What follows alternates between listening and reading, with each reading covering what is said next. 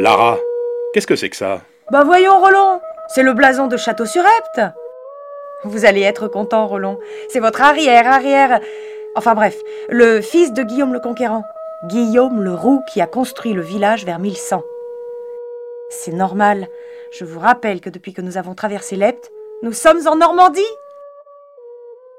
Oh, Parodin Regarde, Lara, mon nom est écrit là.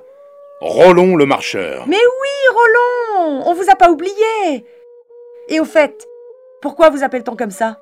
Mes surnoms sont nombreux, tu sais.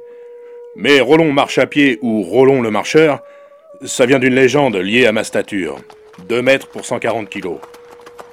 On prétendait que je ne pouvais pas monter à cheval parce que j'étais trop lourd et trop grand, et que mes pieds traînaient par terre quand j'étais en selle. Mais moi, je crois plutôt que c'est simplement parce que je me suis beaucoup déplacé.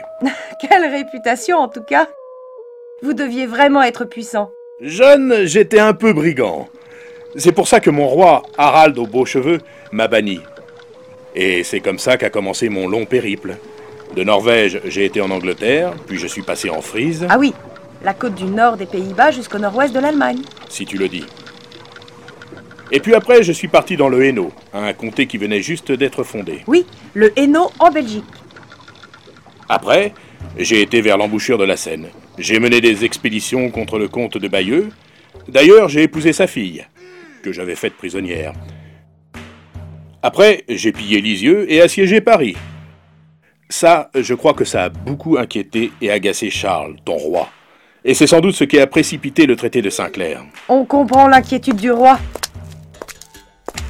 Allez, on prend à droite du blason, puis tout de suite à droite en épingle pour faire le tour du château, en suivant le circuit Rollon dit le marcheur.